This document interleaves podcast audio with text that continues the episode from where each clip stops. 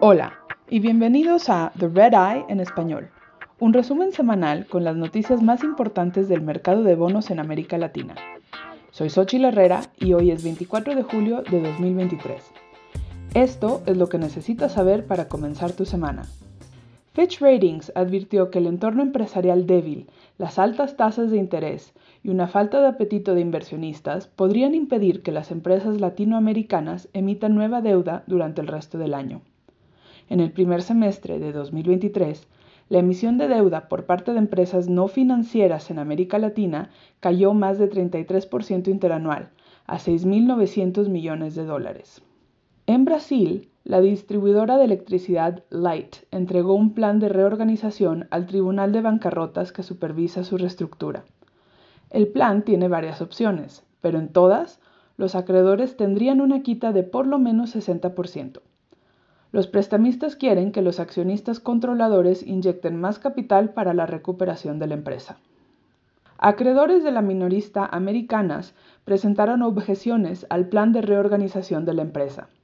Se opusieron particularmente a una disposición que impide demandas contra la empresa, sus accionistas y su administración, luego de que éstas admitieron fraude contable. La empresa petrolera estatal mexicana confirmó un derrame de crudo en el Golfo de México, que fue inicialmente reportado por organizaciones ambientalistas.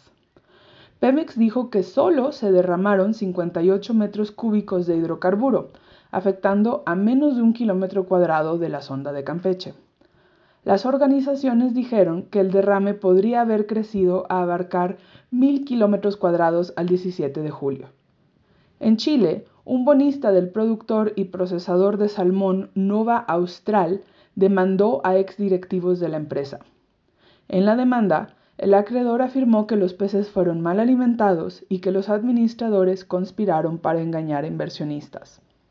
En las altas y bajas de la semana, Fitch rebajó la calificación de la telco caribeña Digicel a impago restringido desde C, luego que éste incumplió con los pagos de interés de sus notas 2025 y 2026.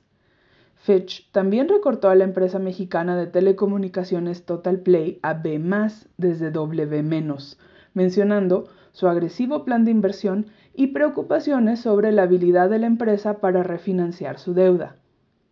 Tanto SP Global como Fitch subieron la nota de la aerolínea brasileña Azul a B-, luego que completó una oferta de intercambio y emitió nuevos bonos garantizados.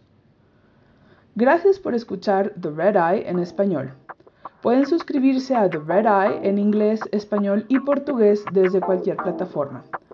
Para obtener todas las últimas noticias sobre deuda en mercados emergentes, visite REDD Red Intelligence con doble L.com.